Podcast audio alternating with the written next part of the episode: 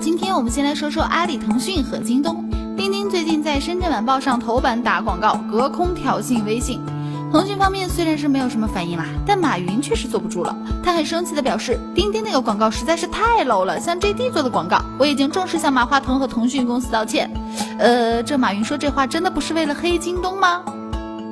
话说这三家还真是爱绑在一起上新闻。前几天，工信部发布了二零一六年第一季度关于电信服务质量的通告，共有十家企业被点名受到用户投诉，这其中就包含刚才提到的三家。京东的是三百六十五度，阿里巴巴被指未兑现服务承诺，腾讯计算机系统有限公司不明扣费。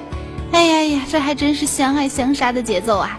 对了，二十四号的时候，工信部发出通知，说到二零一七年六月三十日还未进行实名登记的用户，运营商将停止向其提供服务。数据统计显示，还有一亿用户尚未实名登记，需要补登身份信息。没实名的小伙伴记得去补全信息哦，要不然明年就用不了喽。另外，外国人小伙伴们也是需要登记的，带着护照去就可以了。接下来我们再来说说苹果。最近，IHS Technology 中国研究总监王洋在微博上透露，援引供应链的消息显示，今年发布的 iPhone 在内存方面将会改由三十二 G 起步。嗯，这不会就是库克所谓的降价吧？在起步价不变的基础上，内存变大，好像也不是不能接受啊。然后，业内不是普遍认为 iPhone 七将取消耳机接口吗？最近就有中国电子配件厂商多模电子已开始为其 Lightning 耳机适配器打广告了，希望借此获得先机。多模电子目前在为三款 Lightning 耳机适配器打广告，其中两款机充有一个 Micro USB 接口，用户在使用耳机的同时可以充电。嗯，总觉得果粉们在这种产品出来后就会对新一代 iPhone 妥协的，即使连耳机孔都没有。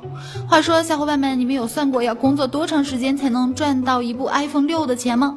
根据瑞银财富管理的调研，一般伦敦人要工作四十一点二小时才能够赚够买 iPhone 六的钱，而纽约人只需要二十四小时即可。当然了，这都是由你所在城市生活费用和薪水水平的差距而导致的。在其他城市，消费者如果想要买 iPhone 六，可能还得付出更长的劳动时间。比如雅典平均是九十八个小时，北京是二百一十八个小时。如果按每天工作八小时来算的话，那也就是说至少要工作二十七天才能买得起一部 iPhone iPhone 六。是不是觉得很心酸呢？但相比内罗毕和基辅已经好很多了。这两个地方分别需要四百六十八个小时和六百二十七个小时才能够买到 iPhone 六呢。最后，我们再来说说美国在武器方面获得的新进展。据《华尔街日报》报道，美国海军就对外展示了一款超级武器——轨道炮。这台新武器威力巨大，能够发射出重达十一公斤的抛射弹头，穿透七层钢板，给对方留下直径十二点七厘米的大洞。轨道炮其实是电磁轨道炮，它不需要火药或是炸药，能量主要来自于电磁轨道。